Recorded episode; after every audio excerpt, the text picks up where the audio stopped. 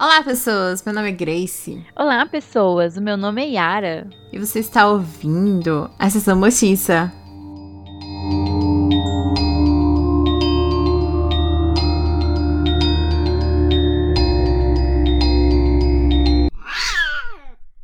E antes da gente entrar no nosso episódio de Nossa, como é gostoso ser otaku, eu vou falar das redes sociais. Sigam a gente no Instagram e no Twitter, Estacão Mortica, nos dois. Lá postamos semanalmente dicas de filmes, séries, anime, mangá, deixa eu ver o que mais, HQ, livros, contos, etc. A gente sempre posta algumas coisas lá do que a gente tá lendo, do que a gente tá consumindo que é bacana, coisas que a gente não vai trazer pro programa, ou talvez a gente traga, não sei. Enfim, fiquem de olho nas nossas redes sociais, que é bem bacana também. E hoje a gente vai falar sobre a segunda temporada de Tokyo Ghoul.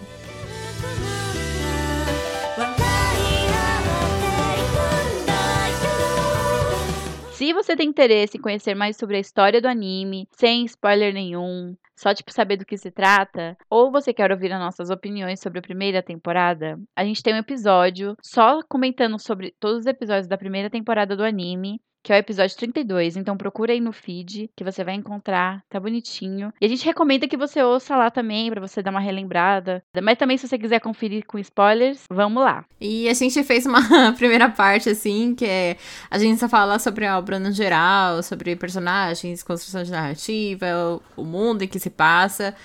Então a gente fez meio que dividido, então tem a parte sem spoilers e a parte com spoilers, Sim. então tá suavão pra ouvir. Exato. Bom, hoje a gente vai falar sobre, como eu disse, a segunda temporada de Tokyo Ghoul, que se chama Route A, que é a segunda temporada que passou em 2015. E tem dois episódios, assim como a primeira. Super rapidinhos de assistir, e é uma continuação direta da primeira temporada. Então, por isso que a gente comenta muito sobre ouvir o outro episódio e vir pra cá, porque eu acho que as opiniões vão meio que bater, ou vai ser interessante ver algumas mudanças de postura, talvez, em relação ao que a gente disse ao final da outra temporada.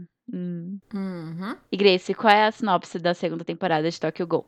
A segunda temporada continua a partir do momento que os gols da Anteiko invadem a área de, da, daquela ganguezinha Aogiri que a gente falou, para resgatar o Kaneki, que estava sendo torturado. Uh, devido à provocação, ele desencadeou poder suficiente para derrotar Yamori, que eu acho que é o Jason, né? Sim, Enfim. acredito. Uh, para se tornar mais forte, ele se decidiu juntar ao Geri e deixar Anteiko. E os investigadores também fizeram sua parte colhendo informações sobre o, gol do tapa-olho. Eu não vou usar gol vendado. Kaneki Ken, porque, né? O tempo todo é o do tapa-olho. Kaneki não tem nome, é o do tapa-olho, assim, tipo, virou uma característica, nem apelido, assim, sabe? Tipo, Sim. Não existe Kaneki Ken, existe tapa-olho só. É tipo a Mizaki lá do Another. Nossa, Ave Maria. Quando nós tem dois tapa-olho na estação mortiça. Que lembrança horrível. Não teve como não lembrar Nossa, disso. Maria. Eu acho que eu reprimi essa lembrança, porque eu realmente não lembrei dela nesse anime inteiro. Fiquei muito feliz, aliás. Nossa. Então, eu também não, mas eu lembrei agora que a gente ficou zoando, assim, que pra Misaki ser mais misteriosa, ela tinha que ter dois tapa-olhos, né? ah, pelo menos no Kaneki é justificável porque que ele usa um tapa-olho, né? Uma coisa mais, assim, elaborada. É uma prevenção não é uma justificativa, né? Ele tá sendo cuidadoso, Sim. ele tá. É questão de sobrevivência. A Mizaki é só trouxa Sim. mesmo. Enfim, voltando pra Tokyo Ghoul. Aff, nossa.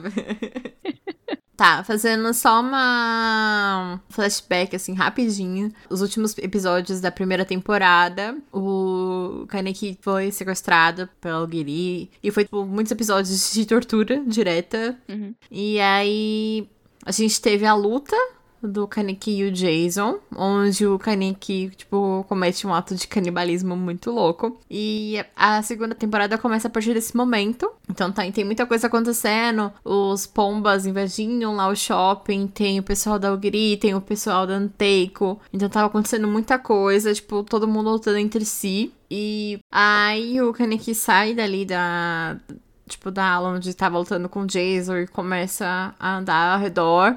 Ele tem um encontro com o irmão da Touka e eles acabam lutando e tem toda aquela troca de informações, de histórias, etc. E o irmão da Touka acaba ficando um pouco ferido. E aí aparece um outro gol para salvar o irmão da Touka. E aí a gente tem o nosso primeiro episódio. E era, se você lembrar de mais alguma coisa, pelo amor de Deus, me, me, me dê uma luz. É bom lembrar desse primeiro episódio, porque na verdade ele é o encerramento da primeira temporada, né? Ele Isso. tá ali, eu olho pra esse episódio e eu só vejo ele como encerramento da primeira temporada. Aliás, um encerramento Uhum. muito bom. E vendo o primeiro episódio dessa segunda temporada, eu gosto ainda mais do final da primeira. E eu gostaria de re- retirar tudo que eu disse de ruim do final da primeira temporada, que eu disse que eu fiquei sentindo falta de algumas coisas. Porque realmente aquele final é perfeito. Tipo, ele conclui um arco, ele chega no ápice e tal. Por mais que ele deixe algumas coisas em aberto, a luta, porque assim, no episódio 1 da segunda temporada, já continuando o plot do último, eu achei um bom episódio de começo de temporada pra encerrar a anterior. Agora, se fosse um final de uma temporada, eu acho que ia ser muito ruim. É verdade. Eu gosto como eles trabalharam isso. Sim, eu também. Eu achei inteligente. de- Manteve a gente interessado desse comecinho pra depois entrar em outras coisas desse do plot da temporada, que na verdade é um plot que já tava ali no começo da, da- desde a primeira temporada, mas eles mantiveram isso, assim, tudo muito ligado, sabe? Uma, não teve passagem de tempo muito, foi super, tipo assim, uma coisa atrás da outra, pá, pá, pá, pá, pá. O primeiro episódio, ele termina, tem todo o encerramento. E, tipo, é um final de arco meio abrupto, só que, tipo assim, não é aquela coisa que. Ah, como posso explicar? Que, tipo, é uma coisa que termina e já, tipo, se engata em qualquer outro arco, com outra história, etc e tal. Ele tem, tipo, esse fim abrupto, mas ele se conecta muito bem com o próximo arco. E, tipo, e, e isso acontece em todos os 12, os 12 episódios, sabe? Como eles conseguem, tipo, trabalhando de forma. Tipo, são momentos diferentes, são situações diferentes, mas tudo se conecta e se mantém no mesmo ritmo. E isso eu achei muito bom, foi muito bem trabalhado nesses 12 episódios da segunda temporada também. Eu não lembro se a gente tinha feito esse elogio na primeira, mas pra segunda eu achei maravilhoso. Então, na primeira, é que eu não lembro muito bem, que a gente gravou faz um tempinho. Mas eu lembro que eu comentei, e você também tinha comentado, que a primeira temporada é muito sobre mostrar as facetas de cada um, né? Tipo, tem os o vilão, que é o Gol, que do começo, que seria o gourmet e tal. E as facetas dos gols, que são é, ruins, né? Que são, tipo, Jason, essa galera, assim, muito ruim. E tem, tipo, o arco dos personagens pombas, que por mais que tenha um pomba ali, que tenha uma visão diferente. Visão diferente, não. Eu acho, acho que é mais ignorância. Mas tenha uma percepção diferente da vida, sem esse tom mais sádico, do tipo, quero matar gols só porque eu quero matar.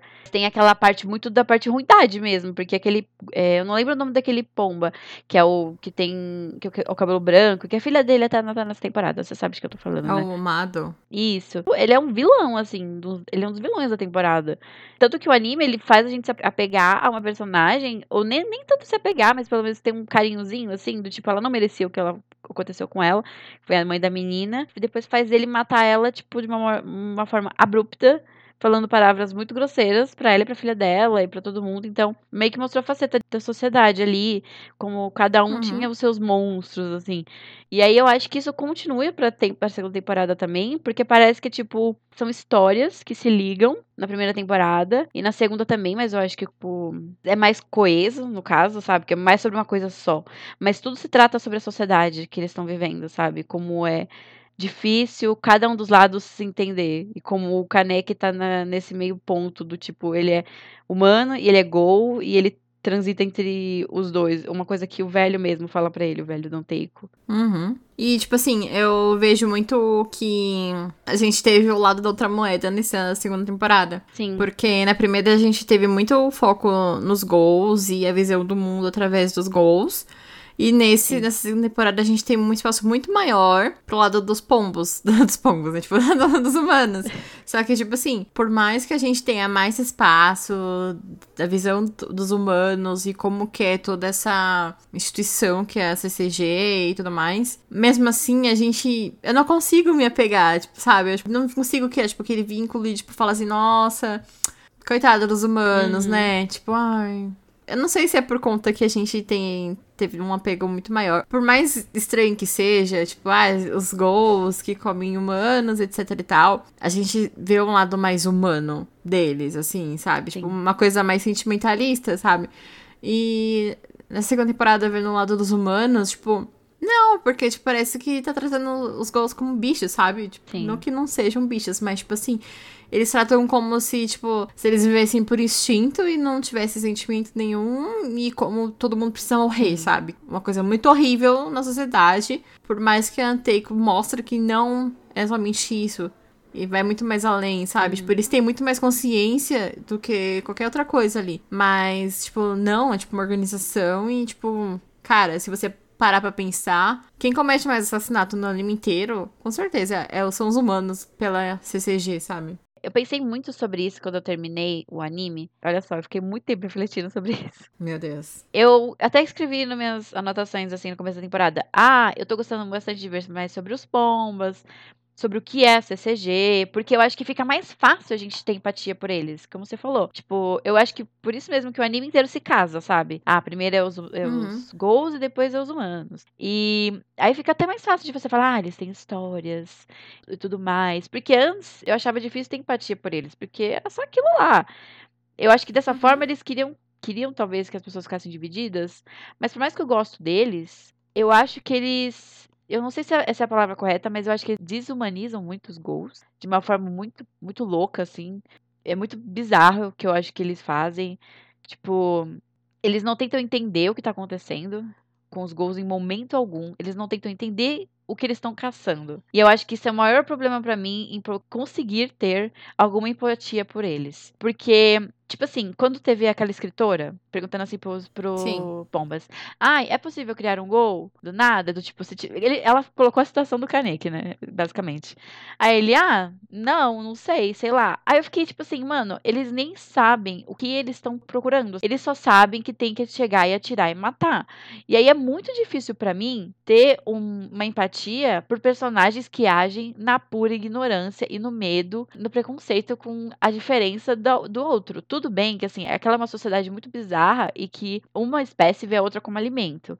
Só que como a gente viu que tem outras formas de viver e como eles sabem que tem outras formas de viver também. Porque, por exemplo, quando o é Mado, né, o nome dele, o Mado vai matar a mãe da menina, Isso. ela nem se defende, sabe? Tipo, não mostra ela se defendendo. E parece que ela nem se defende, porque a menina vê ela parada e depois ela morre. Então, não é todo mundo que age da mesma forma que eles esperam. E mesmo assim, eles acham eles uns nojentos, escolha da humanidade e tudo mais. Então, eu acho que esse negócio de agir na ignorância, no escuro, por puro ódio, me, me dá uma raiva muito grande. E tem uma cena no final da temporada, eu vou falar só por cima, mas tipo, um dos pombas atira numa humana, tentando atirar numa Gol. E tipo, eles veem a Gol salvando a humana e um, um cara lá até comenta, mas eles cagam pra isso e fala que é melhor matar uma Gol e uma humana do que, tipo, deixar a humana bem e deixar a Gol fugir, sei lá, uma coisa assim. Mas tipo, eles não, não se importam nem com as pessoas que eles falam que vão proteger, sabe? Então parece que é uma coisa muito agindo por puro instinto de ódio, de medo e de ignorância. Então é muito difícil pra mim ter empatia por essas pessoas. Então foda-se a CCG e vai tomar no cu. E é 100% gol aqui, por mais que eles matem as pessoas. Ô, louco. Porque eu ficava com muita raiva, porque, tipo, por mais que as pessoas fossem horríveis, elas tinham arcos de redenção muito bonitos. O Coruja mesmo. Então você conseguia ver uma complexidade maior do que, ah, eu tô com raiva dessa espécie e tudo mais. Ah, mas é muito isso mesmo. Ah, tipo assim, a gente vê que é muito.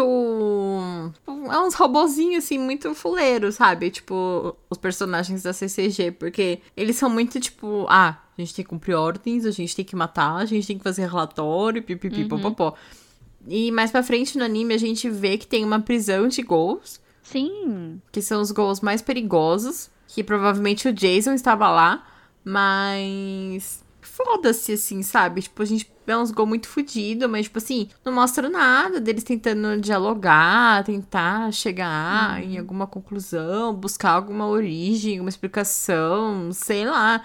Até no Elfen Lied lá, com todos os seus problemas de furo de roteiro, tipo, sei lá, mostrava eles tentando fazer alguma coisa, sabe? Não, ali, tipo, eles prendem um gol pra, tipo, retirar. Quando eles não matam, né?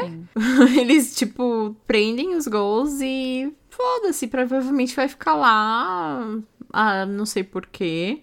E se tem aquele monte de gol, e como eles estão vivos, porque eles não estão se alimentando. Sim, e dá a entender que eles nem vêm à luz do dia. Sim, porque parece que é, tipo, é uma prisão de segurança máxima e eles estão, tipo, na solitária. Mas como esses gols estão vivos, ninguém sabe. Joga carne lá. Carne humana, Não tipo, faz sentido. se eles estão prendendo os gols pra tirar da, da sociedade, eles estão se alimentando os gols mesmo assim, sabe? É, é muito bizarro. E eu acho que eles têm um trunfo na mão, que é o arco do Amon, né? Que eles tentam fazer ele ver esse outro lado. Só que eu acho que, nossa, pra mim, eu não acho que, tipo, deu muito certo. Porque até quando ele chega com o Kaneki lá naquela última luta deles e tatatã, ele fala assim, ah, em outra ocasião eu conversaria com você. Aí eu fiquei tipo, mano, o que, que tá impedindo você? Porque só estavam os dois na rua. Quer dizer, antes tinha 40 pessoas com a mão, depois desapareceram tudo. Mas é verdade. Desapareceu tudo. Eu falei, gente, cadê os caras? Mas beleza. Mas eles não tentam conversar em nenhum momento, apesar do Amon ter essas dúvidas, assim. Até quando ele vê as ex-alunas do, do, do colégio lá, eu acho que é ex-colégio, sei lá, que ele deu palestra, ele fica com aquele pensamento do tipo, ah, as pessoas se transformam em gols. Eu ficava, mano, eles não sabem o básico do básico, sabe? Isso é muito irritante. E aí tem todo aquele começo de episódio, eu não lembro qual é, acho que é lá pro final, do- é 10, 9, sei lá, que é sobre um testamento que os membros do CCG têm que assinar toda vez que eles vão em missões perigosas. E eu achei, tipo, um trechinho super pesado, sabe? Tipo, o menino falando Uhum. que não queria morrer, era um peso e um terror psicológico do caramba. E eu realmente fiquei triste naquele momento, mas, sinceramente, quando chegou na luta final, eu falava, foda-se a CCG. E, tipo assim, o que você tocou nesse, nessa questão, assim, do arco do Amon. E é uma coisa que, tipo, mano, eu não sei por que que existiu isso, sabe? Porque a gente tem lá na primeira temporada que a gente falou que o Mado tava lutando com a Touka pra Touka salvar a menininha, etc e tal. E aí, tipo, eles estão lutando e, tipo, rola um diálogo ali que a gente vê que depois isso fica na cabeça do Sim. Mamon. E depois foda-se, sabe? Aí, tipo, ele lembra isso na última luta lá com o Kaneki. E, mano, a gente teve, tipo, sei lá. 11 episódios da segunda temporada, com muito foco no Amon, e que isso não foi, tipo, trabalhado em nenhum momento. A gente tem algumas partes, assim, que tipo, ele tenta pesquisar sobre o Kaneki, mas, assim, tipo, ele está curioso pela persona do Kaneki, assim, sabe? Ele não quer é, trazer isso pra mesa de discussão lá com a equipe e os diretores dele, ele não quer fazer nada. Ele sabe que tem um Gol que questiona as atitudes e os instintos de Gol dele, mas foda-se, sabe? Tipo, é um segredo que ele vai guardar pra ele. É um segredinho dele e do Kaneki, assim, sabe? Tipo, tá todo mundo se matando, tá todo mundo se explodindo, se comendo ali, mas não serve pra nada. E isso me deixou um pouco incomodada, mas. Sei lá. O Amon também é um personagem que pra mim não fede, não cheira, sabe? Tipo, pra mim tá muito foda-se ali também. Eu também não gosto dele. Não gosto de nenhum pombo, na verdade. Então. Eu gosto daquele que é bem sádico, mas eu também não gosto, porque, sei lá, eu gosto e desgosto, mas enfim. Mas continuando no Amon, eu acho que ele é um personagem que podia ser tudo de bom, sabe? Tudo maravilhoso, só que não leva a lugar nenhum. Eu acho que é- isso é, um, isso é a pior coisa, porque aí ele, ele ouve o Kaneki falando, não me faça ser um assassino. Que ele vê ele chorando, aí ele fica se questionando. Ele fala até várias vezes sobre isso, porque a, a menina lá é a Kira, né? A filha do, do Mado Eu acho que é Kira. quando a Kira questiona ele sobre a morte do pai dela, onde ele tava. Então ele pensa no Kaneki muitas vezes, ele mostra isso, mas não leva a lugar nenhum. Em algum momento, a gente vê que um amigo do Kaneki, o Hyde lá, ele tá trabalhando na CCG. E eu ainda acho que ele tava se reunindo informações sobre o amigo dele. Eu achei que ia até, tipo, ter um plot dele e o Amon se unindo pra entender melhor o que tá acontecendo e tatatã. Mas isso não leva a lugar nenhum. Então, tipo, fica só uma coisa meio chata que você tenta gostar do personagem, mas ele também não faz nada pra ajudar. Aí, pra ajudar, os roteiristas colocam aquele romance que surgiu do meu cu com a menina lá que é filha do Mado. que, nossa senhora, não poderia me importar Chato. menos com o casal. Nossa, mano. E tipo, o que que acontece? Eu quero me importar com o Amon, mas não dá certo, porque eles mesmos não ajudam. Toda vez que vai acontecer alguma coisa que ele pode ser uma voz ativa, fazer uma mudança pra gerar uma, um pensamento novo naquelas pessoas, ele fica calado. Ele não comenta nem com a Akira, Uhum. sabe? Tudo bem que, tipo, se ele comentar com a Akira, acho que não vai dar em nada, porque ela tem um ódio muito cego pelos gols. Mas, assim, ninguém lá E sem contar que, tipo, a Kira também é um personagem muito chato, insuportável.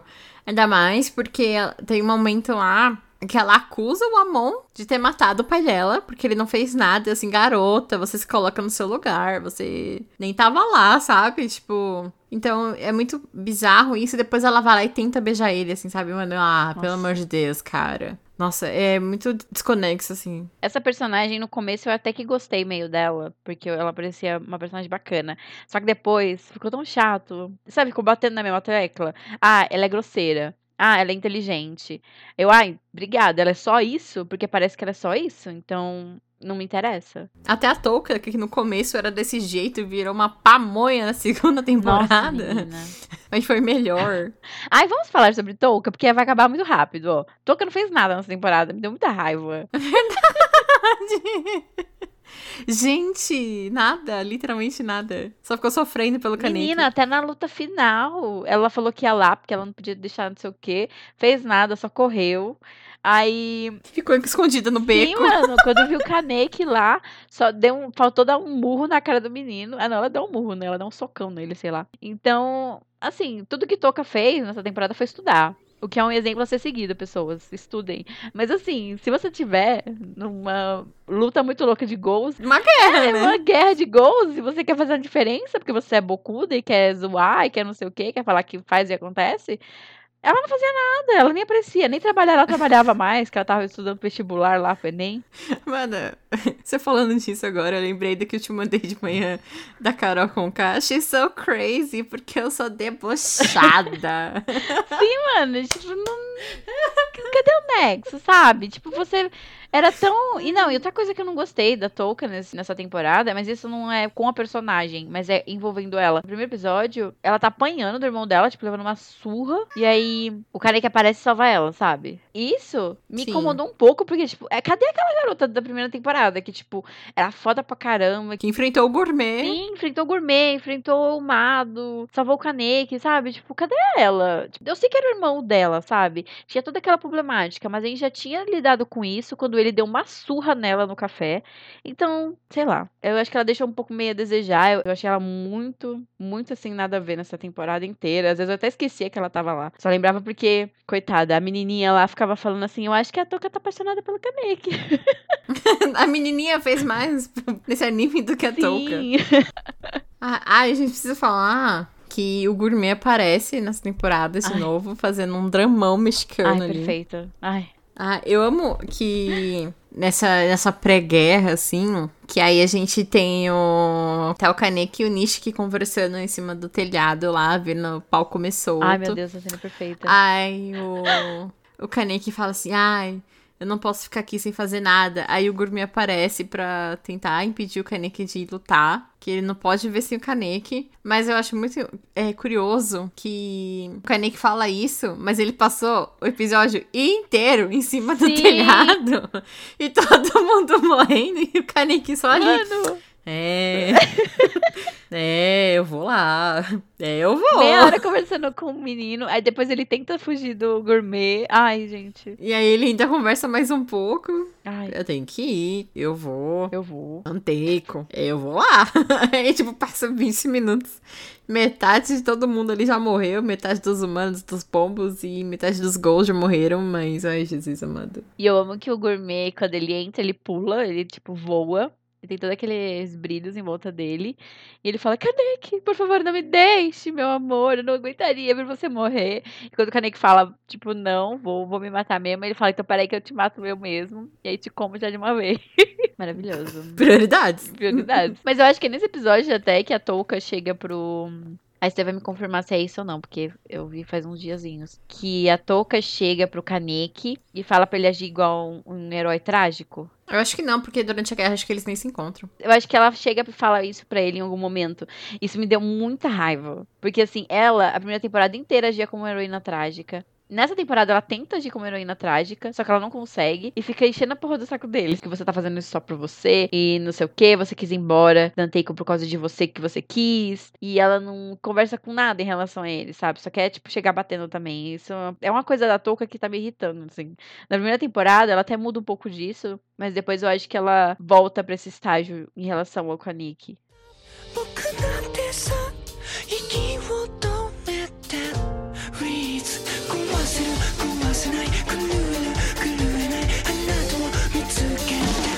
A gente se embaralhou tudo aqui, pulando do começo pro fim e a gente esqueceu o meio do anime. Ai, gente, vocês estão acostumados, né? Nosso jeitinho de gravar. Jeitinho de ser. É. Bom, a gente falou do primeiro episódio, do fim de um arco. E nesse meio, tipo, do primeiro até o décimo e ao décimo segundo episódio, que é o que a gente tá falando até agora, Hum. a gente tem o meio do anime, É né? mesmo. Todo, todo anime tem seu meio, por incrível que pareça. Ai, ai. No fim do primeiro episódio, que a gente falou que, tipo, o que eu falei, né? Que, tipo, ele termina num arco e começa um outro arco muito bem. Esse arco que começou é o Kaneki saindo do Anteiko, se juntando a, ao Giri, Akatsuki. que até então a gente, nossa, se. A, a Katsuki. é. A gente. Ai, Jesus. Ai, ai. Que até então a gente achava que era o super mega evil ali do rolê. Que não deixa de ser um pouquinho também. Gente- É meio confuso, porque nada se explica ali. Sim. Pra que que, pra que que existe essa porra aí, a gente não sabe. Só falam superficialmente que as pessoas que estão na Ogiri é porque eles querem proteger alguém. Mas aí a gente não sabe, né? Porque tá lá o Jason comendo com o show do mundo. Mas... Literalmente. Desculpa. Literalmente. Sim. Hum, tá. Aí o Kaneki se junta ao Giri porque ele ficou muito impactado com o que aconteceu. Que ele foi sequestrado, teve essa luta entre todo mundo ali, pessoas se machucaram e ele se sentiu fraco. Então ele queria se juntar ao Giri pra se tornar uma pessoa mais forte proteger todo mundo que ele ama. Acontece isso? Não, porque o Kaneki fica muito mais fudido da cabeça do que tava antes. Ele até engrossa a voz nesse meio tempo. Eu amo as mudanças. Ai, gente. E aí, nesse rolê todo, assim, ele fica meio na broderagem com o irmão da Touca e fazendo crimes no, na- no decorrer da noite e ficando super famoso com isso. Você está em todos os jornais. Nesse meio tempo, a gente tem uma temporada meio dividida, assim, entre Kaneki e Algeri, e Touca sendo uma planta. E aí a gente também tem os lados da pomba, investigando todo esse rolê da Algeri, e tapa-olho, e não sei o que, não sei o que lá. E nisso eles acabam. Eu não lembro quem foi. Nossa, é muita coisa nessa temporada, né? Não tem como explicar. Não vou entrar em detalhes, né? Porque senão a gente ia ficar aqui com quase quatro horas de episódio. Mas é basicamente esse é o meio da temporada. E aí tem a cena que o Kaneki volta pra Anteiko pra bater um papo com o senhorzinho lá. Que Larissa estava certa, Gente, que ele era o Coruja. a Larissa é perfeita. A Larissa tem umas teorias que eu fico assim chocada. E é muito estranho, porque ele é o cabeça do Anteiko e o cabeça da Ogiri, sabe? Tipo, ele é muito fragmentado, cara. ele é o Tyler Durden. Mas a, a filha dele também não é uma coruja? Sim. Eu entendi que a filha era a cabeça da Algiri, não sei. Então, é Eu assim. confusa, na verdade. Mas assim, eu, eu, assim, eu acho que é ela, mas eu também não tenho certeza, sabe? Tipo, tô só jogando. Então, é muito estranho, porque, tipo assim, na primeira temporada eu tenho muito forte gravado na minha cabeça a postura do coruja velho. Na, na luta e tudo mais. É o velho, porque, tipo assim, a Larissa, aliás, ela descobriu que era o velho, porque no final da primeira temporada ele falou: Eu vou lá lutar. Não mostrou ele lutando em momento nenhum, só mostrou a cena do coruja, e depois ele apareceu todo Uhum. cansado. Tipo, só isso. Aí por isso que ela teve a teoria de que ele era coruja, porque em momento nenhum ele apareceu lutando, e ia ser muito estranho depois ele aparecer cansado pra nada. Aí pra mim, ele que foi lá, porque até ele tem essa postura de não matar, então faz sentido. Então, mas aí não tem como a gente saber que a filha dele era a coruja da Ogiri, porque ela nunca apareceu em formato de coruja. Então, mas aí eu acho que quando. Sabe quando tem. é, Ah, não, na prisão, aparece sim. tem Isso, tem o isso resgate mesmo. do irmão da Touca. E o resgate do Kaneki é uma coruja muito gigante, tipo, muito maior do que aquela do telhado e é parecida com aquela que aparece no final da temporada. Aí eu acho que essa coruja era a filha dele. Até porque a filha dele aparecia toda enfaixada, né? Ela era aquela menina. E ela ficava muito de olho nas coisas que o Kaneki fazia. E ela ficava andando pra lá e pra cá, sempre de olho nas coisas. Tanto que os dois são levados de volta para pro quartel, não sei, pro QG da Algori. Então, assim, eu acho que essa foi a aparição da filha. Posso estar enganada. É, faz sentido, faz sentido. Se estamos erradas, estamos erradas juntas. Que eu também concordo. Aí são duas pessoas falando bosta, entendeu? Ah, mas se alguém tiver outra teoria, achar outra coisa, deixa aí nos comentários. Porque, assim, foi o que eu entendi. Porque depois ele fala que nasceu a outra coruja, né? Que odiava os humanos muito mais. Papapá, tinha não sei o quê. É, é isso aí. Ah, e outra coisa que eu vou aproveitar de falar das teorias da Larissa, né? Eu duvidei dessa teoria dela que a escritora lá que aparecia era a filha do velho. Cara, isso nunca passou pela minha cabeça. Ela meio que jogou essa quando a escritora apareceu toda estabanada. Depois ela começou a falar muito com a menininha. Ela falou assim: essa escritora tem alguma coisa. Aí teve o flashback do velho Danteico e apareceu a criança. E ela achou que o cabelo era. Era verde? Verde, né? Azul, alguma coisa assim. Isso, meio, sei lá. É, meio escuro aí. Tom, assim, um pouco mais escuro da cor que ela tem no momento. Aí ela achou que era ela. Acertou. Falei, não é, não é, bati na... Mas depois tive que falar, você tá certa, meu amor. Ah, mas assim, eu, não passou pela minha cabeça que é escritora, eu só tava achando que ela ia ser, tipo. Eu pensava que ela era importante na Ogri, mas eu não sabia que ela seria a coruja, sabe? Eu sabia que ela tinha alguma coisa ali, porque tava dando muito foco nela. E ela se aproximando muito do pessoal do Anteiko. Então eu falei assim: tem alguma coisa aí nesse rolê, suspeito. Mas não que seria suspeito a esse ponto aí. Mas assim, quando o velho tomou o cacete lá e aí apareceu, eu falei assim: ah, é a filha dele. Óbvio. Mas naquele momento que ela tava de coruja, mas não, tipo, quando ela tava, tipo, de escritora e enfaixada, blá blá blá blá blá blá. Até porque ela não foi lá quando ela tava de escritora. Mas ela falou pro seu CG: Ai, tem um. Uma cafeteria chamada Anteico, que tem os rumor. Mó fifi.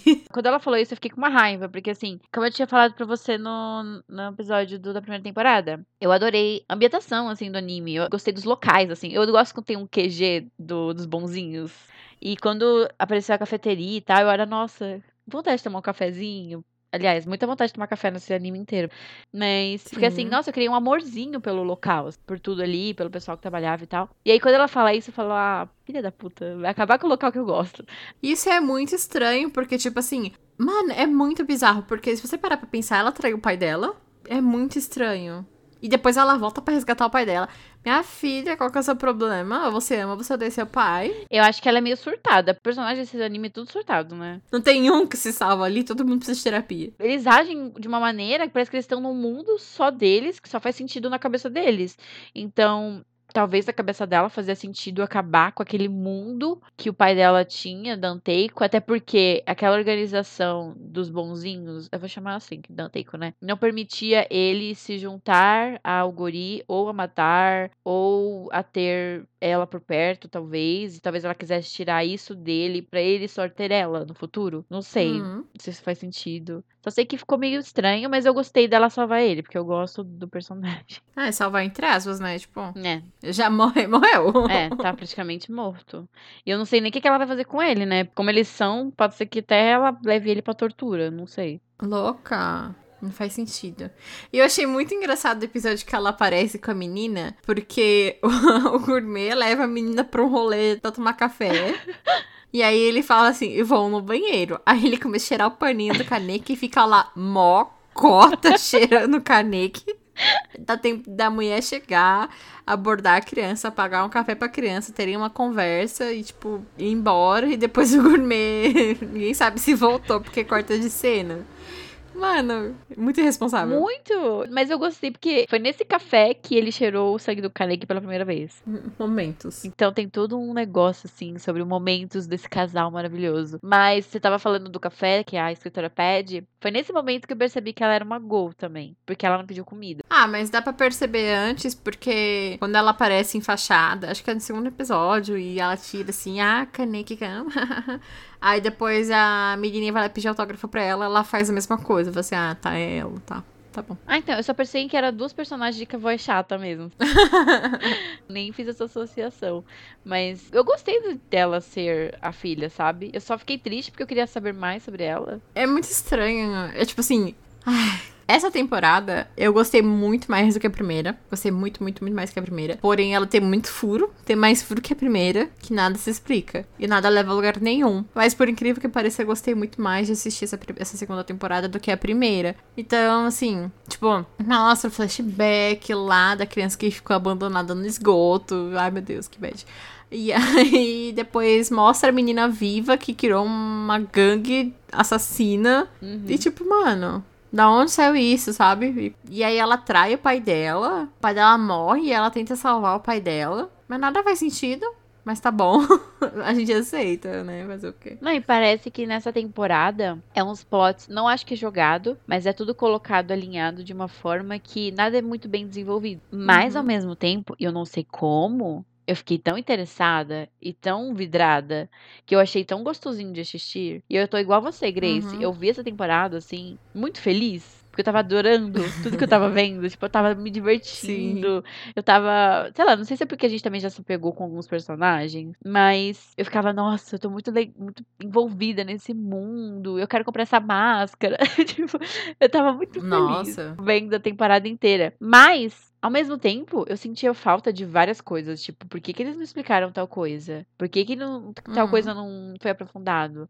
Qual que são os interesses da Algori? Eu queria saber mais sobre. Esse é um anime que, tipo, se tivesse mais 12 episódios, provavelmente eu assistiria sorrindo. Porque eu quero saber mais sobre o que tá acontecendo. Eu não sei se as explicações tem no mangá, se eles optaram por deixar de fora. Não sei se tem nas próximas temporadas. Mas assim, eu acho que devia estar dentro dessa. Mesmo que tenha nas outras. Mas ao mesmo tempo. Eu gostei bastante. Porque eu vi algumas pessoas falando que tava lento, mas pra mim não tava lento. Na verdade, tava acontecendo coisa, tipo, rapidamente, sabe? Tava tudo meio que se atropelando às Sim. vezes. Só que foi introduzido personagens novos, arcos novos, coisas da primeira temporada foram mais desenvolvidas, como o esquema do Coruja. Então, assim, por mais que tenha furos, eu acho que foi uma boa experiência, sabe? Foi bem legal de ver. Sim.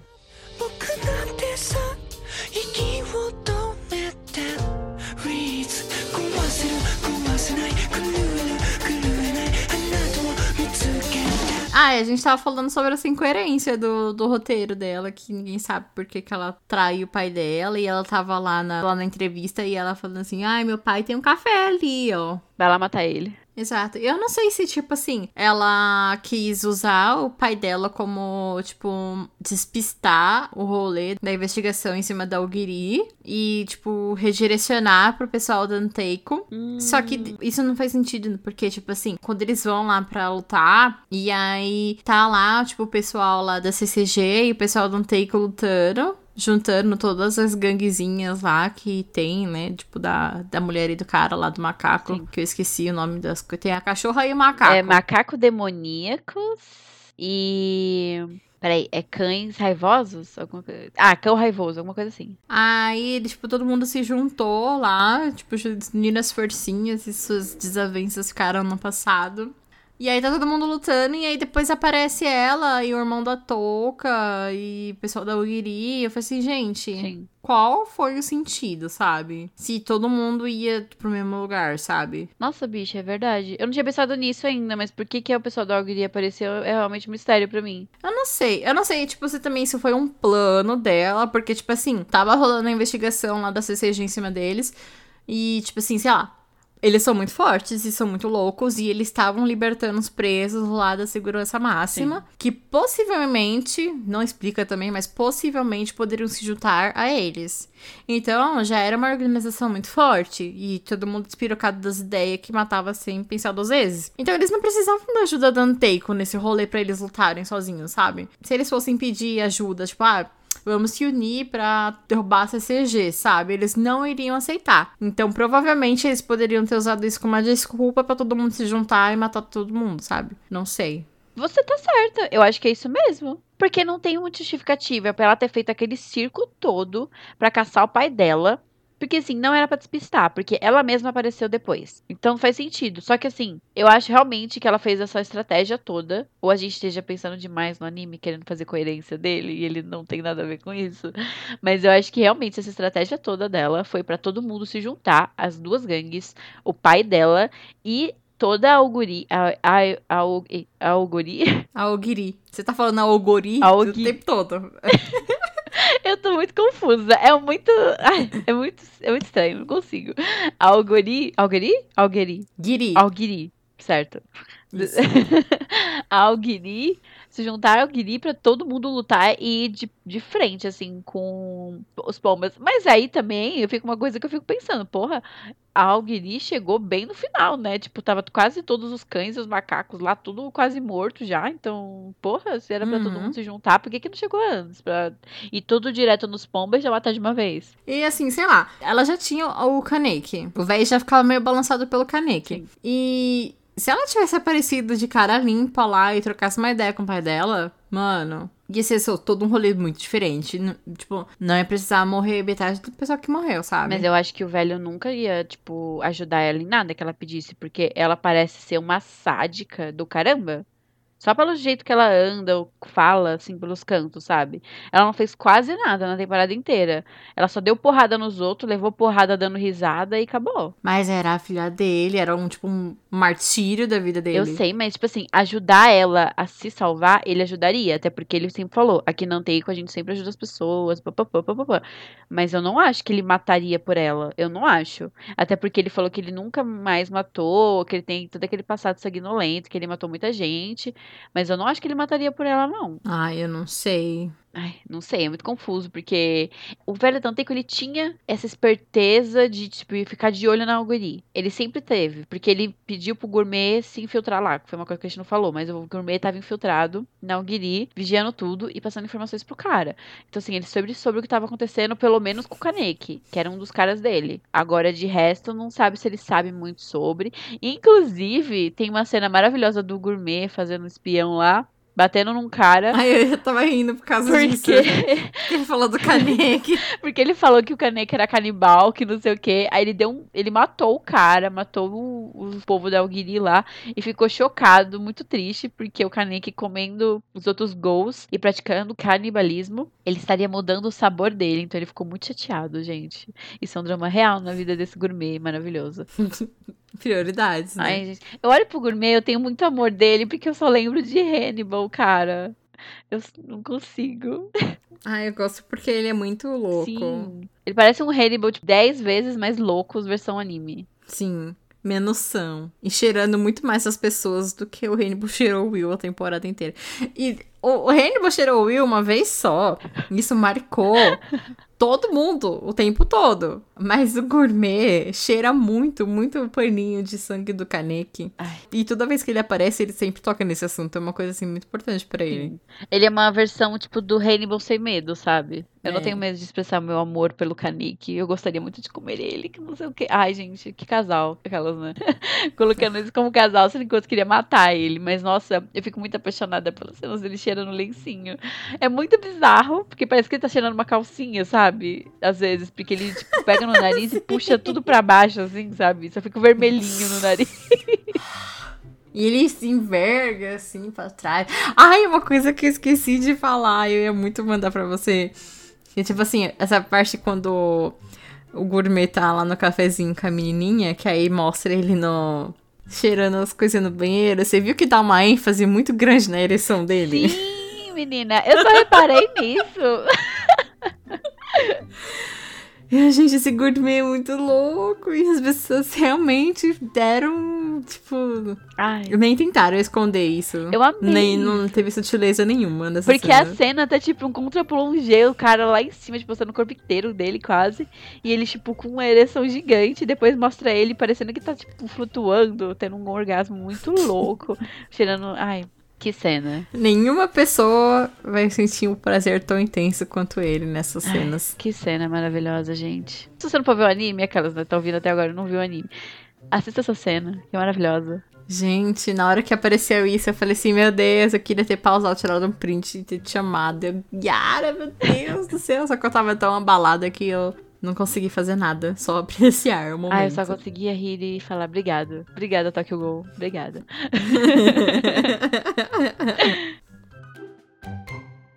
Ai, eu quero falar de uma coisa agora que não tem nada a ver, Hum. mas tem tudo a ver. Quero falar de Naruto.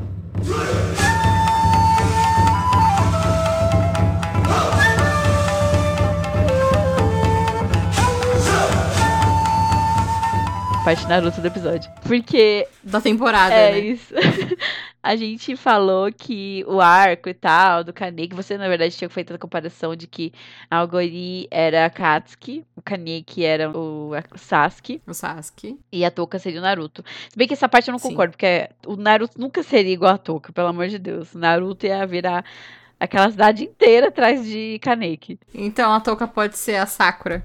Ai, mas até a Sakura faz mais coisa, sei lá, não sei. Mas enfim, ninguém ali. O único assim que eu falei, nossa, esse talvez seria o Naruto, é o Hyde, né? Que é o amigo do Kaneki. Faz muito mais sentido. Prefiro. Né, menina? Porque assim, tipo mais, pra começar aí. Uhum. Tipo, mais muito mais esse casal, até pelo plot que a gente tem no final.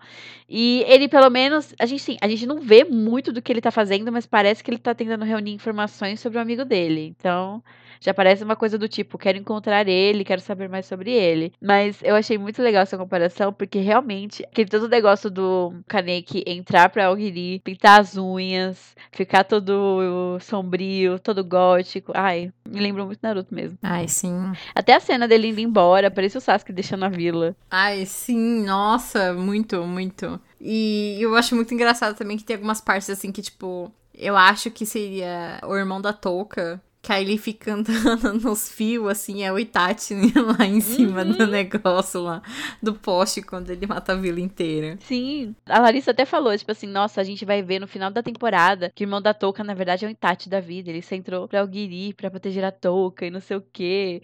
Aí eu falei, ele faz igual o Itachi mesmo, né? Ele humilha o irmão, bate no irmão, dá um murro. Sim, é muito Naruto.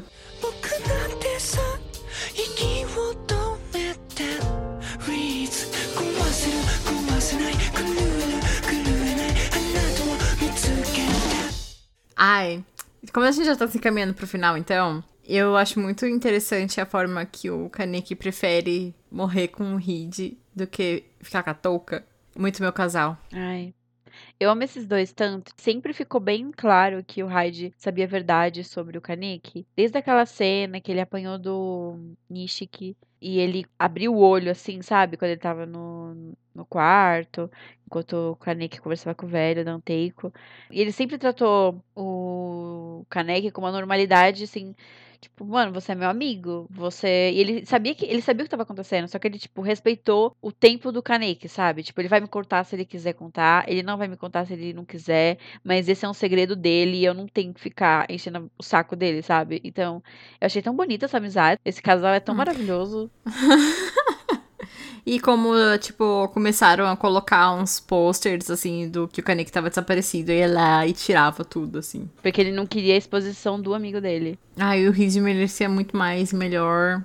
Ah, ele era muito perfeitinho, cara. Eu não me incomodei muito com a morte das outras pessoas, mas Cadê? a dele eu fiquei muito triste. Eu fiquei muito sentida. Nossa, e quando ele apareceu salvando o Kaneki, eu achei tão bonito.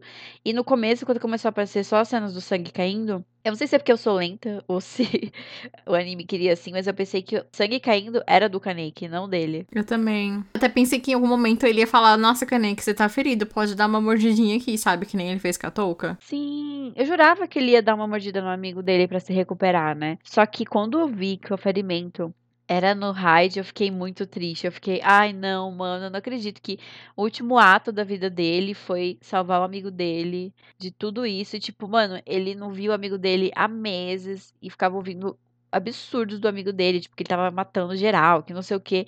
E mesmo assim, ele se infiltrou na CCG pra salvar a vida deles. E é engraçado porque a gente conhece a amizade deles na primeira temporada e a gente não vê quase nada deles. A gente não vê nada deles juntos na segunda e vê pouco de cada um, eu achei até, ao longo da temporada. Uhum. Mas é muito significativo o que acontece entre eles. Eu achei muito cruel e lindo ao mesmo tempo. E ainda tocando a música da, da abertura da primeira temporada, assim. Nossa, eu achei muito lindo, achei muito triste. Eu fiquei muito emocionada, de verdade. Ah, Eu acho muito bonito também. Porque, tipo assim, é uma coisa que não mostra muito mesmo. Assim, Uhum. a gente sabe que, tipo. A gente tem um pouquinho de contato da, da relação deles dois na. Tipo, até, sei lá, alguns primeiros episódios da primeira temporada, assim, sabe? Que, tipo, mostra o quanto que o, o Reed significa pro Kaneki. Por N motivos e N situações. E como que ele sempre esteve lá, tipo, correndo atrás do, do Kaneki. E aí, tipo, a gente sabe que a todo momento o, o Reed tava preocupado com o Kaneki, porque isso sempre deixou muito claro. Em, todos, tipo, em todas as poucas vezes que apareceu, isso sempre foi uma coisa muito clara pra gente. E foram pequenos detalhes e, e, tipo, cenas que foram mostrando ao longo da segunda temporada que o. Que o Reed sempre tava atrás. E isso mostra, tipo, nessa última cena dele falando: Ah, eu me infiltrei na CCG pra tentar te ajudar, sabe? Tipo, tipo coletar informações pra você, mas isso não deu muito certo. Ah, isso me despedaçou total, assim, sabe? Eu Fiquei, meu Deus do Fiquei muito céu. Eu não triste. chorei, mas eu fiquei meio triste. Nossa, eu fiquei muito mal, de verdade. E o pior é que, assim, pior não, né? O melhor é que essa cena, tipo, quando o Reed morre, Tem toda a cena do Kaneki, tipo, levando o corpo pra CCG, eu acho que, sei lá. Como eu falei pra Grace antes da gente começar a gravar. No começo, eu achei que ele tava levando o corpo dele pra receber tratamento médico. Mas, não sei, mano, foi muito bonito, sabe? E durou muitos minutos. E eu agradeci muito por isso, porque eu tava digerindo tudo que tava acontecendo. E eu acho que a reação de todo mundo de ver um gol levando o corpo de um agente da CCG, tudo bem que ele não era, né, um assim, agente da CCG, tipo, pomba. Mas eu achei muito bonita e a reação de todo mundo talvez seja o estopim que aquela sociedade precisava pra pensar em alguma coisa além de violência, não sei. Mas assim, foi um momento muito bonito do anime. A música que tocou, assim, no tom que tocou foi perfeito. Eu achei muito lindo, mas me deu uma tristeza muito profunda, tanto que Toda cena é bonita. Sim, tanto que assim, a cena dura muito tempo e eu, eu tava amando. Só que eu, eu queria que ela acabasse porque eu tava aflita, sabe? Eu tava muito triste. Eu falava, "É, eu não, quero, não aguento mais ficar triste por esse meu casal. Ai, meu Deus, o que, que vai acontecer? Eu ficava assim. Eu não conseguia parar de olhar, sabe? E era só ele andando com o corpo do amigo dele. E nem mostra ele, mostra só os pés dele, né? Sim, e às vezes mostra só é, ele de costas, né? Nem mostra ele de frente. Ou o cabelo. Sim, e tipo, eu acho que todo, toda essa construção da amizade deles é muito bonita, porque não fica mostrando o tempo todo, mas você entende desde o começo o quanto eles são importantes para um pro outro. E uma coisa que o que o Hyde fala que eu achei lindo assim, é que ele falou pro amigo dele que ele tinha visto que o Kaneki tinha outra coisa acontecendo na vida dele e que ele tinha encontrado outra família que ele se sentia confortável, que era no café, e que independente do que acontecesse, ele ia estar ali, sabe? Nossa, eu achei isso tão bonitinho, porque tem umas relações de amizade em anime que é, tipo, tão bizarra, de obsessiva, né, Naruto e Sasuke? É. e eu achei tão fofo. Mas não é amizade o Naruto e o Sasuke, bicho, é amor. É, eu sei, né? Tô, tô forçando a barra, mas eu achei tão bonitinho, tipo, a forma como tudo foi construído, a cena inteira, desde quando eles chegam no café. E, nossa, a Anteiko depois pegando fogo, foi de partir o coração esse final, na verdade. Foi bem triste mesmo. Eu acho muito engraçado que eu acho eu vejo os comentários sobre esse último episódio e fala como assim? Eu, eu cadê meu final feliz? Ai, meu Deus do céu. Sim. E é muito verdade. E toda essa cena dele, do Kaneki carregando o corpo do, do Hid, ele. Tem uma cena que eu, tipo, que eu falei assim, mano, que coisa absurda de linda. Que é. Tipo, toda a construção da cena, assim, é muito bonita, porque, que nem a Ara falou, ele tá levando o corpo do, do Hit pro CCG, mas nisso ele passa por tudo o que aconteceu. Então, tem muita destruição, tem muito corpo, tem gente tentando é, ressuscitar corpo, tem gente chorando, mostra até o, o tipo, jogado no chão lá, todo triste. E aí tem a touca tentando ir atrás dele, só que o cara para ela e ela fica olhando à distância tudo que tava acontecendo. E tá nevando, então tem muito vento, então, tipo, tem uns cortes assim, tipo, ai, de vento no cabelo, tipo, e close aqui, close ali, e close na neve, close no pé andando. E uma música muito alta, muito bonita. E tem uma hora que pega o Kaneki de frente, carregando o corpo, e a música para.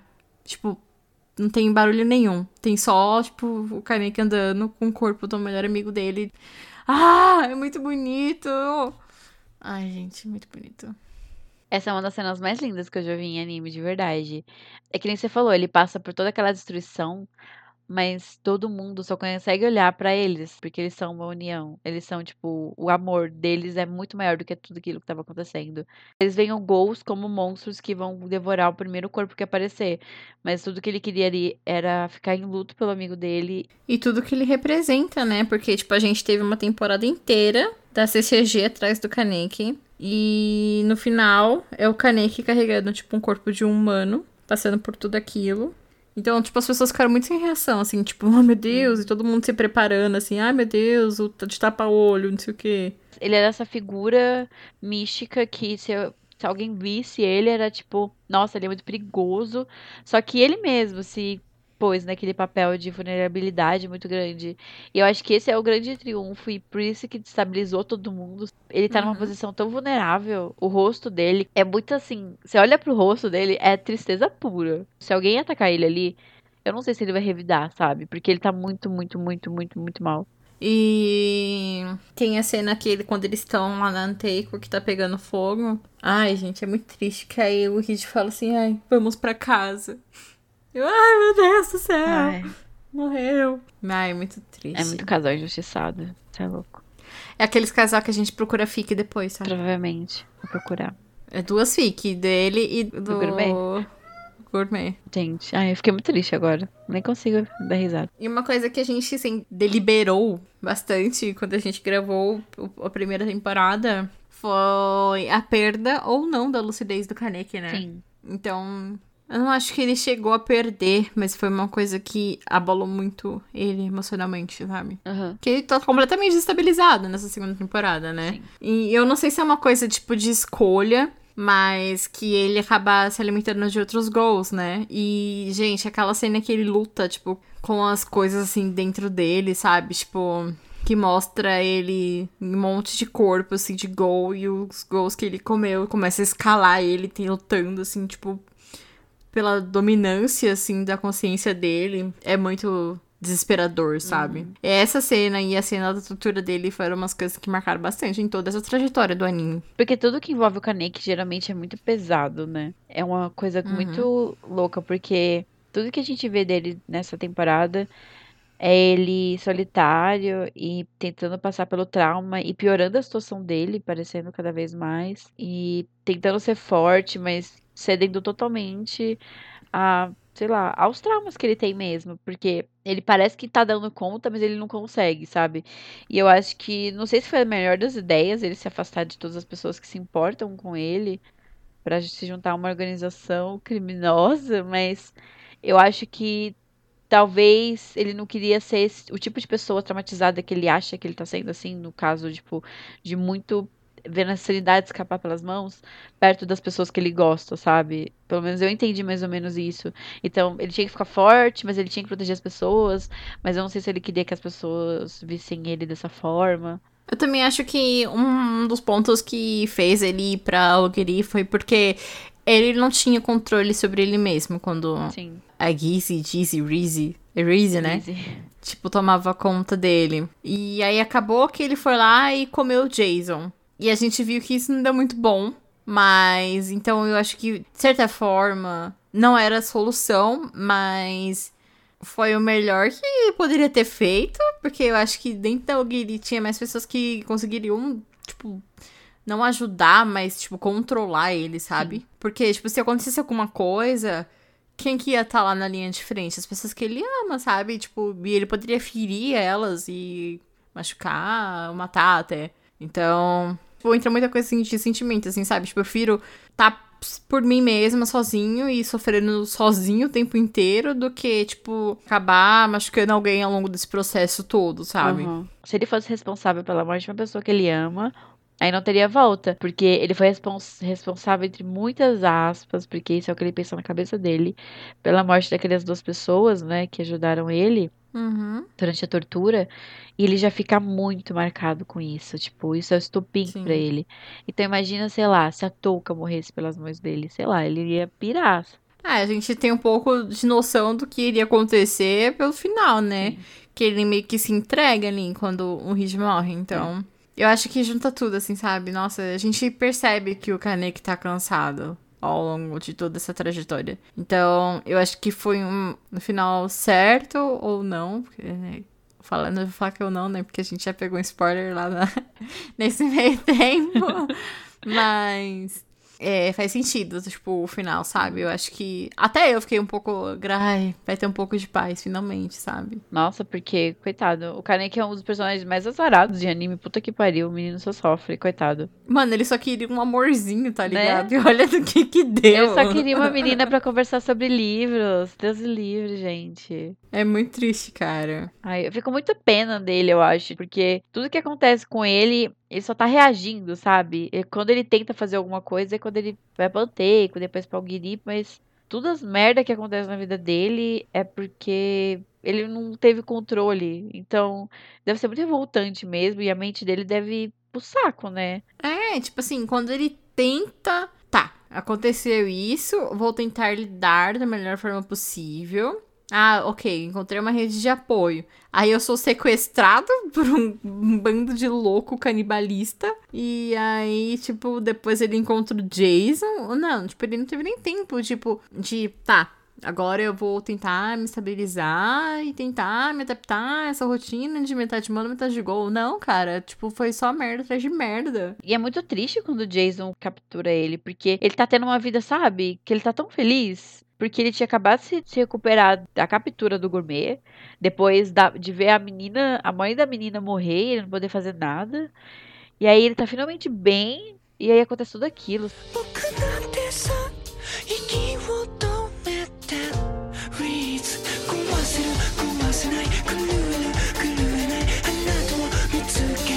Eu só queria falar mais uma coisa, porque falando em trágico, é, eu queria falar no Juzu. Ai, que ele é um personagem que pra mim chamou mu- muita atenção na primeira temporada.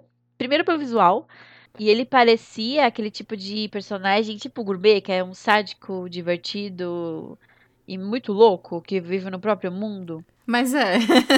ele não parecia, ele é. Só que quando a gente vê, o- nossa, não sei nem o que falar. A história dele é muito tr- triste, cara. É um trágico totalmente novo, é bizarro, é horrível.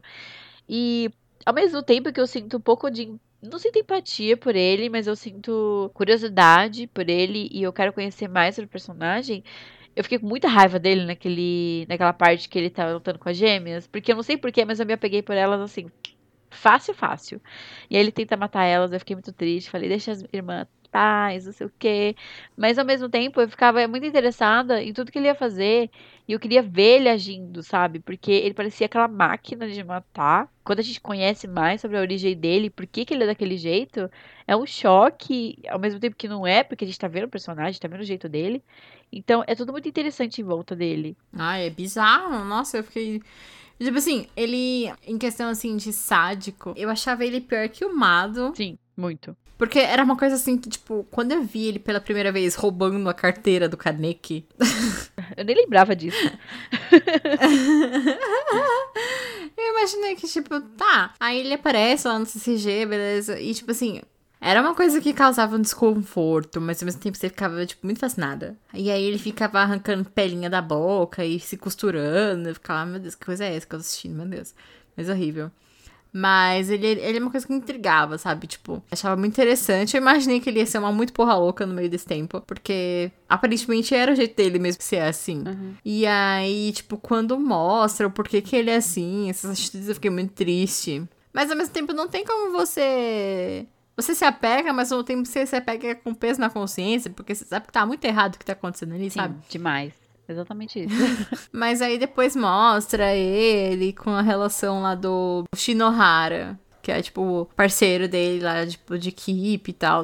E aí mostra ele no zoológico com desenho de girafa, assim, sabe? Tipo, era o momento humano dele. O que, que ele fala da girafa? Eu não sei, mas Ah, é que ele queria ver as, as tripas da girafa, Sim. alguma coisa assim. Mas aí ele tá lá, desenhandinho, brincando com o gatinho. Aí ele vê o momento, tipo, de pai e filho, assim. Aí depois ele tenta imitar esse tipo de comportamento. Ah, você, tipo... Tipo, sei lá. Eu não tentei passar pano, mas assim, você se comove. é exatamente isso. Sim. E aí, tipo, depois acontece tudo aquilo lá durante a, a guerra que ele é ferido e o cara, e o Shinohara tá em estado grave. E aí você fica, nossa, e ele se- mostra um lado mais humano, assim, sabe? Tipo, ele se, se abala demais durante a- essa luta, ele grita, ele tá frustrado, ele tá triste, tá preocupado. E aí você fica, meu Deus do céu. Na verdade, ali tá todo mundo fugido, assim, sabe? Todo mundo sobrevivendo, ou tentando sobreviver, mas, tipo, com uma, uma trilha, assim, de corpo, assim, por trás, sabe? Tipo, é muita perda e é muito sofrimento ali em todo mundo ali. Sim. Tanto do lado das pombas quanto do lado dos gols. Falou tudo. Falei, né? Arrasou.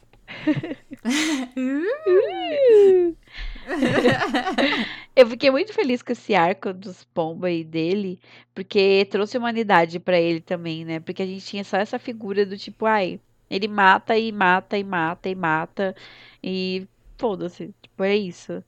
E quando a gente viu uma outra faceta dele, ele tendo sentimentos humanos pela primeira vez, talvez, porque ele foi criado, sei lá, da pior forma possível. E aí, quando uma pessoa mostrou carinho pra ele, a pessoa, sei lá, fica ferida logo depois. Então, é muito bonito. ao mesmo tempo, como você falou, comove, mas você não passa o pano, porque não tem como. É tipo o Mado mesmo, que mostra lá, nossa, eu perdi minha mulher, tipo, ela se serviu de isca pra salvar a equipe dela de um gol. E você vê ele sofrendo, se desesperado pela mulher dele, que ia morrer e tal. Mas você fica, tipo, muito foda-se, sabe? Tipo, não, pro, pelo Juzo você já fica meio mais comovido, assim. Não sei se é por causa que ele é uma criança, Sim. mas você se comove. Pra família do Mado, eu não consigo, velho. Essa família pra mim é insuportável. Nossa senhora.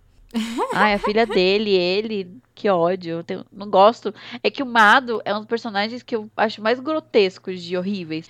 O Jules, ele tá traumatizado. E tudo bem que o Mado também tá, mas é de uma crueldade. E eu acho que não é só as ações, é as palavras também que ele usava na primeira temporada. Isso me marcou muito. Então, Uhum. sei lá, foda-se a sua história. Mas você, tipo, assim, tipo, comparando os dois, você vê que, tipo, o Juzo, ele é mentalmente desestabilizado por tudo que aconteceu durante a criação dele, da infância. Mas a forma como ele age, parece que, tipo, ele tá se divertindo, sei lá, Sim. alguma coisa assim. Parece que ele é uma brincadeira pra ele. Porque é a forma que ele foi criado, sabe? Tipo, o Mado, não. Ele, tipo, já é um homem velho e ele por ser desumano, sabe? Exatamente isso. por conta de uma vingança que, que nem todo mundo tem a ver com isso, tá ligado? Então, tipo, é muito. Não tem como você tentar se comover por um personagem assim. O Juzo eu acho completamente diferente por conta de tudo esse contexto dele, de vida. Eu concordo. Exatamente tudo que você falou. Até por conta, assim, o, por exemplo, o senhorzinho da Anteiko, que é o Coruja, ele também, ele perdeu a mulher e a filha. E, tipo, e ele teve um comportamento completamente oposto do que o Mado. Ele optou por, não, esse não é o caminho, eu vou tentar ajudar todo mundo que eu puder a ter uma vida mais saudável e não agredir as outras pessoas, não cometer assassinato. Que aí foi onde ele fundou o Anteiko e, tipo, que até um, um macaco demoníaco e a cachorra nervosinha lá, tá lá. que tem até um flashback dele recrutando. Dá pra ver que, tipo, nossa, tudo o que a gente precisava é, tipo, um lugar de acolhimento e alguém que entendesse a gente. E fornecer esse tipo de apoio, sabe? E o Mado não, ele já vai pelo lado completamente oposto. Tipo, não, todo mundo tem que morrer. E bem que você se foda, você se morre no meio desse caminho. Mas você não pode virar as costas pro seu inimigo. Tipo, é seu inimigo. E é assim que você tem que ver pro resto da sua vida. Você tem que matar ele. Ele é só isso, tipo, é só isso, é só isso, é só isso. E ele leva isso pra todo lado que ele vai. Tipo, isso é o que resume ele. resumir ele e a forma como ele pensa e como ele age influenciou a filha dele, que também não tem uma vida saudável e tá seguindo o mesmo caminho que o Exatamente. pai. Por isso que ela tá insuportável também. Sim. E nossa, mas aí o que você falou é uma coisa que realmente, quando mostra essa cena do velho não tem, lembrando de todo mundo que ele ajudou. Ai, é tão lindo. Eu me emocionei tanto nessa cena. Eu fiquei tão triste, porque ele já tava próximo do fim, pensando em todo mundo que ele ajudou. Eu achei lindo, de uma sensibilidade tão grande, achei tão fofo. E aí mostra que, tipo, tudo que essa sociedade precisava era de acolhimento. Acolhimento, entendimento do outro e outras chances. O que Uhum. o Palmas não dão para os gols nunca é outra chance, outras outras oportunidades, outras coisas para fazer. Porque, mano, o velho pegou dois líderes de gangue muito loucas. Que, aliás, eles são maravilhosos, porque eles não foram explorados na primeira temporada, mas eles estavam sempre ali. Então, eles eram os personagens, assim, que, por mais que eu não gostava, eu tinha um carinhozinho, porque eles estavam sempre ali. Mas Uhum. nessa temporada, nem tem um aprofundamento muito grande, mas eu, na hora que eles entraram pra lutar, eu ficava o tempo todo, ai meu Deus, por favor, não morram, porque eu adoro vocês. E eu ficava muito triste, muito nervosa durante todas as lutas, porque eles são pessoas que tiveram outras chances. Tudo bem que até o cara que era o amigo do velho Danteico falou assim: ah, eles têm pecados para pagar. Porque eles mataram muitas pessoas. Mas você fica muito comovido, porque são pessoas que estão tentando ter outra vida e viram que a vida que eles tinham não era uma vida saudável ou boa para eles e outras pessoas ao redor, principalmente as pessoas ao redor. Então, tudo tem uma outra oportunidade, uma segunda chance, e tudo isso é quebrado, porque, como eu falei no começo do episódio, os pombas não refletem um segundo sobre suas ações. Tanto que a cão raivosa lá salva uma humana e ninguém fala nada. E outra coisa que eu fiquei pensando muito, mano, do nada tinha é, vigésimo distrito que eles estão, né? Uhum. Tinha duas gangues muito loucas dos macacos demoníacos e dos cão raivoso. Essas gangues sumiu do mapa e ninguém se pergunta o que aconteceu. E, tipo, do nada os dois estão lá, ao lado do coiso. Tipo, parece que não tem um trabalho investigativo de verdade, sabe? Parece que é, o trabalho investigativo é descobrir onde eles estão e exterminar. Fechou. Motivação? Foda-se. Não precisa saber. É uma coisa muito. É tipo, pô, pô, pô, pô. Sim, pô. é uma coisa que nem, tipo, não faz sentido. Até porque, tipo assim, tem, esse, tem essas duas gangues que eles falam, tipo, ao longo da temporada, tipo, só citam, assim, por Aham. cima. Eles ficam o tempo todo falando, ah, a comilona parou de comer. É. O Jason sumiu. E eles Mano, se perguntam o que aconteceu. Parece que eles não se importam. Tipo, eles ficam atrás da comilona, mesmo assim, depois que sumiu. A, a Kira, eu acho, fala que a comilona deve ter morrido, não foi? Foi ela que deu essa hipótese. sim. Tipo, eles nem tinham se tocado. É uma coisa muito bizarra. Não, eles só falam, ó, tipo, a taxa de hoje homicídio, homicídio? É, homicídio ali deu uma parada, a comilona deve estar quietinha, não sei o quê. Ai, Mas não, eles só servem pra matar sem pensar duas vezes mesmo. ai. Olha, por isso que é goals aqui, pra sempre. Por mais que tenha uns ali que é muito, muito fodido da cabeça e eu nunca ia querer encontrar na minha vida. Mas, mano, ai, aquele cara do macaco lá e a mina dos cão, puta que pariu, eu adoro eles. Eles são muito divertidos. E depois que a gente começa a refletir sobre as cenas que eles apareceram, é muito legal eles. Como eles tentaram reconstruir a vida deles, apoiando todo mundo dentro da Anteico e tudo mais. Ai. E eu adorei que a gangue da, dos cães raivosos só tem umas meninas. E aí a, a cão raivosa fala: Vai lá, meninos, morram por mim. Ai. Nossa, tipo assim, depois que mostrou esse flashback deles, das gangues, etc e tal, eu parei pra lembrar que todas as vezes que o cara do macaco aparecia pra falar alguma coisa, as pessoas mandavam ele calar a boca pra ele buscar uns Sim! pratos. E aí, tipo, tinha gente discutindo lá, tipo, a Touka e o Nishiki, tipo, discutindo pra caramba lá, tipo, um xingando o outro de maldito e que não sei o quê. Aí ele, ah, você não vai querer despertar o macaco demoníaco. E, tipo, as pessoas cagavam pra ele. Tipo, fazia muito pouco caso. E depois você pega o contexto de vida dele, assim, e você fica, mano, como assim?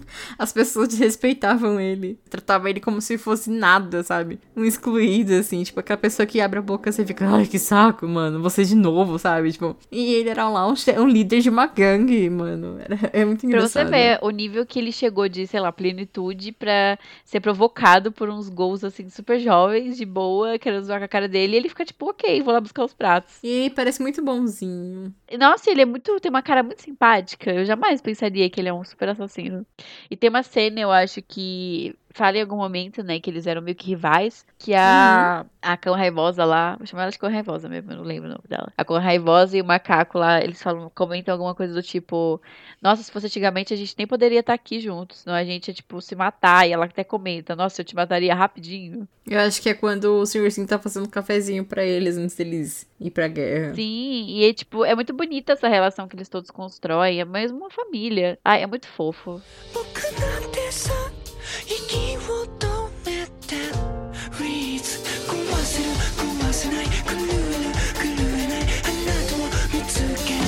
Agora a gente vai encerrar. Ficou um pouco longo, mas é porque é, são muitos personagens, a conversa acaba rendendo. Isso que a gente não falou de muita coisa. Nossa, a gente deixou passar muita coisa. Mas eu acho que a gente cobriu os principais. É, então, é muita coisa. Grace, por favor, nos fale suas considerações finais sobre a temporada, no geralzão, assim. Geralzão, eu gostei. Que eu falei ao longo do episódio. Gostei muito mais dessa temporada do que da primeira temporada, apesar dessas coisas que não levam a lugar nenhum. Coisas que foram introduzidas que não foram explicadas, coisas que não tiveram um final. E eu não sei porquê, eu gostei muito dessa temporada, de verdade. Apesar de uma coisa muito importante que a gente não falou aqui. E eu preciso trazer isso porque a Yara comentou comigo e reforçou isso. Que foi dessa abertura horrorosa. É muito feia, é muito mal feita. E aqueles braços que saem ali do nada, enfim. Não, essa abertura é horrível. É uma das piores que eu já vi. Dá até uma tristeza, porque a temporada é, mó legal. A abertura da primeira temporada, eu nem achava ela grandes coisas, mas eu gostava da música. E era até ok, assim, sabe? Era simplão. Uhum. Era honesto. Sim, é honestinho, bom. Só que essa abertura é uma grande de uma bosta, gente. Desculpa. Uma coisa preguiçosa, cheia de flor e braço do nada. A música é chata. Enfim, eu só queria tirar isso do peito também, porque a Grace comentou. Mas, assim, eu queria também ressaltar que uma, uma abertura boa não significa nada, né? Porque o Feliz tá aí pra provar. É verdade. Pode continuar, Grace, desculpa. Foi compensado com uma temporada muito boa. E assim, eu tinha um pouco de pé atrás com essa temporada, porque muitas pessoas falaram que não gostaram. E era uma coisa que a gente, a gente tava até conversando hoje de tarde, que, tipo assim, é, ao longo do, de todos esses episódios que a gente gravou pra vocês, a gente chegou no ponto que a gente não tem explicativa de ne- nenhuma com nada. Então, assim, eu não tinha uma expectativa. Até porque os episódios de anime ao longo desse podcast também foram um grande. Não queria falar uma coisa pesada, como posso falar? Uma grande decepção. Altos e baixos, vai. A gente teve um alto e dois baixos. Ah, e o. Ah, o Tokyo Ghoul eu Gol veio compensar aqui. Então, é que, tipo assim, o- apesar de a gente ter gravado dois episódios, o anime só. Então, assim, a, a balança está equilibrada no momento. Pelo menos. Dois ruim, dois bom. É, dois bom assim, é um muito bom e um ótimo, Sim. né? Então, enfim, voltando. É... então, é, eu gostei muito, eu achei sensacional, muito boa. Eu não sei, eu não sei. Que a Era falou, não teve muito arco, mas são muitos personagens, muito flashback, muita história. Isso geralmente me incomoda quando tem muito muita coisa assim, tipo, comparando com o Ripple, que a gente falou, tipo, ai, teve muito personagem, muito flashback e, tipo, isso me incomodou. Nesse caso, eu, eu gostei, foi um ponto positivo. Também não sei se foi um ponto positivo, porque a gente não teve tanto foco no Kaneki, apesar que, tipo, ele era citado ao longo do anime inteiro, mas não ficou só naquela coisa de do Kaneki tentando lidar com as coisas e o sofrimento e, tipo, meu Deus do céu. Que coisa horrível, que eu pensei muito que isso ia ser o foco da temporada, mas não foi. Então a gente teve muitos pontos de vistas desse mundo, dessa situação, dessa sociedade, e eu gostei. Que teve o ponto do Kaneki, da Ogiri, dos pombos, do Anteiko. Então foi muito legal, eu gostei. Apesar que muitos personagens ficaram pra trás. Tipo, ai, o Nishiki, que a gente não teve tanto foco. O Gourmet também a gente não teve tanto foco. A gente não teve tanto foco, assim, de vilão, assim, porque até eram intrigas entre, tipo, três organizações muito grandes, que eram a Anteiko, a Algeri e a CCG. Então, eu achei muito legal. Enfim, foi muito bom, muito bom. Eu dou uns 8 barra 10 pra essa temporada, eu gostei bastante. E pro anime inteiro até agora, porque, tipo, Tokyo Ghoul Re é meio que uma coisa separada, aparentemente, né? Para as duas temporadas, quando você dá? Para as duas temporadas, eu dou um 7 barra 10. Eu gostei. Olha! Estamos melhorando nos animes da Estação Hortícia. Se fosse só um anime do gourmet, eu dava 10-10. Aquelas. Poxa, mas aí. Ai, irresistível esse personagem. Porque ele é um personagem delicioso. Poxa, adoraria comer aquelas. Ok. e tu? Eu quero avaliação de temporada de anime inteiro também, tá? Tá. Bom, eu acho. Eu achei a temporada muito coesa do que estava acontecendo, das representações de cada personagem. Eu achei, sim, que alguns plots ficaram muito mal desenvolvidos, ao mesmo tempo que parecia uma farofa muito gostosa. Uhum. Era tipo, ai, tudo bem, give us nothing, mas mesmo assim eu estou muito feliz que está acontecendo aqui. Porque eu já estava tão envolvida nos personagens. Isso é uma coisa que esse anime faz muito bem. Eu acho que ele faz você criar um vínculo com o personagem muito rápido. Mesmo os pombas, como a gente falou, a gente fica comovida com algumas histórias, apesar de a gente não gostar do personagem. Então eu acho que é um ponto muito positivo pra esse anime, porque tem anime que a gente vê, a gente não se importa com personagem nenhum. Isso é um grande problema. Então, tem coisa assim que eu acho que faltou no, no anime. Não sei se tem no mangá, não, nunca li, nunca procurei. Não vou procurar saber agora, mas é uma coisa que eu fiquei interessada, sabe? Tokyo Ghoul é uma coisa que eu me vejo procurando saber mais sobre. Pra ler o mangá depois, talvez, se eu puder ter acesso a uma biblioteca, alguma coisa assim. Porque é uma coisa interessante, é uma sociedade interessante, é um universo bacana, são personagens bons. E mesmo como você falou, o Kaneki nem é, aparece muito nessa temporada, ele tá sempre gritando, ou lutando, ou sendo traumatizado, sei lá, alguma coisa assim. Mas, ao mesmo tempo, ele tá muito presente na temporada inteira. Tanto que se você não falasse, eu nem ia reparar que ele não apareceu tão pouco, sabe? Porque todo mundo tem um espacinho, tá sempre acontecendo alguma coisa que eu fiquei vidrada o tempo inteiro. Mas, apesar de eu amar, tem essas suas falhas, tem seus furinhos. Mas, nossa, eu vou tampar cada furinho com o pano que eu tô passando, assim, ó. Com amor. com muito amor. Então, deixa eu ver, a minha nota pra temporada. Pra temporada inteira, eu vou dar 8,5. Oh, É, eu gostei muito. É porque eu. Não, eu vou dar 9. Quer saber? Eu vou dar 9. Sabe, meu Deus! Ah, sabe por que eu vou dar 9? Porque a minha experiência foi muito boa. Gente, quando eu vou dar nota, eu basei minha experiência também. Porque foi muito legal de assistir, foi divertido. Uhum. E eu, eu não fico tão triste vendo animes. Eu fico muito ok, só tem que me pegar mesmo. E a morte do, do cara, do velho Danteico, ele lembrando das pessoas que ele ajudou.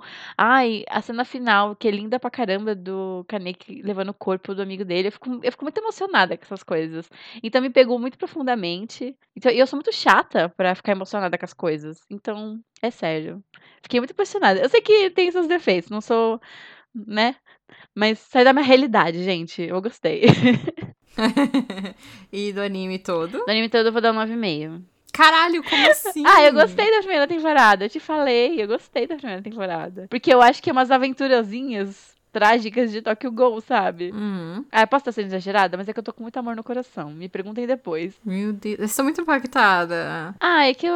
Gente, a gente troca muito o- os papéis, assim, porque às vezes eu, eu acho que eu passo muito pano pra anime Hum. e você é muito crítica com algumas coisas. Mas aí é muito ao contrário. Pra anime eu sou muito crítica e você é muito de coração aberto. É porque você vê muito mais anime que eu. Talvez seja por isso, não sei. E quando eu vejo é só Yuri, mano. É, você tem que assistir uns shonen aí, pelo menos. ah, eu só vejo, tipo, sei lá, Boku no Hero, Naruto e o resto é Yuri. Então- Mas isso que, eu- isso que eu vejo pra passar mortiça, né? Então, sei lá, esses assim. O personagem, a coisa, né? Eu vou falar assim, a mídia, quando conquista o meu coração com alguns personagens e tem uma história boa, já me. já fico muito feliz. Só não pode me ofender, ofender minha inteligência, aí eu fico puta. É. Então esse é o nosso fim de um ciclo. Ai, que triste.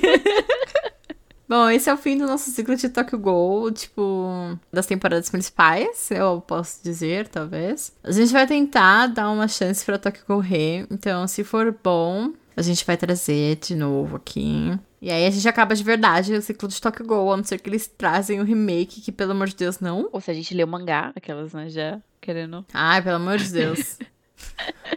Mangá só Horimiya no meu coração. Ai, eu também não tenho, não consigo ler mangá mais. O último mangá que eu li foi Death Note há muitos anos. Olha só.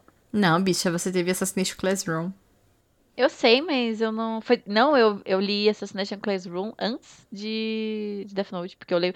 Ah, não! Eu li Sakura Cat Captor, porque eu peguei emprestado na biblioteca. Ai. Enfim, né? Enfim. É, então é isso. É, é, hoje é um novo dia. Quê? Do é um nada. novo tempo. A sanidade É porque a escapando gente acabou o ciclo do Tokyo Ghoul. Ah, é verdade. Não tá entendendo. Verdade. Faz todo sentido, Grace. Desculpa. Tá vendo? A pessoa perdendo a sanidade. Enfim. E com essa perda de, de sanidade. não consegui falar. A gente encerra nosso episódio. Espero que vocês tenham gostado. Espero que vocês tenham gostado. E se tiver alguma indicação de anime, de terror, que seja legal, fale com a gente no Instagram ou no Twitter. Que a gente vai pensar com muito carinho. E é isso. Tchau!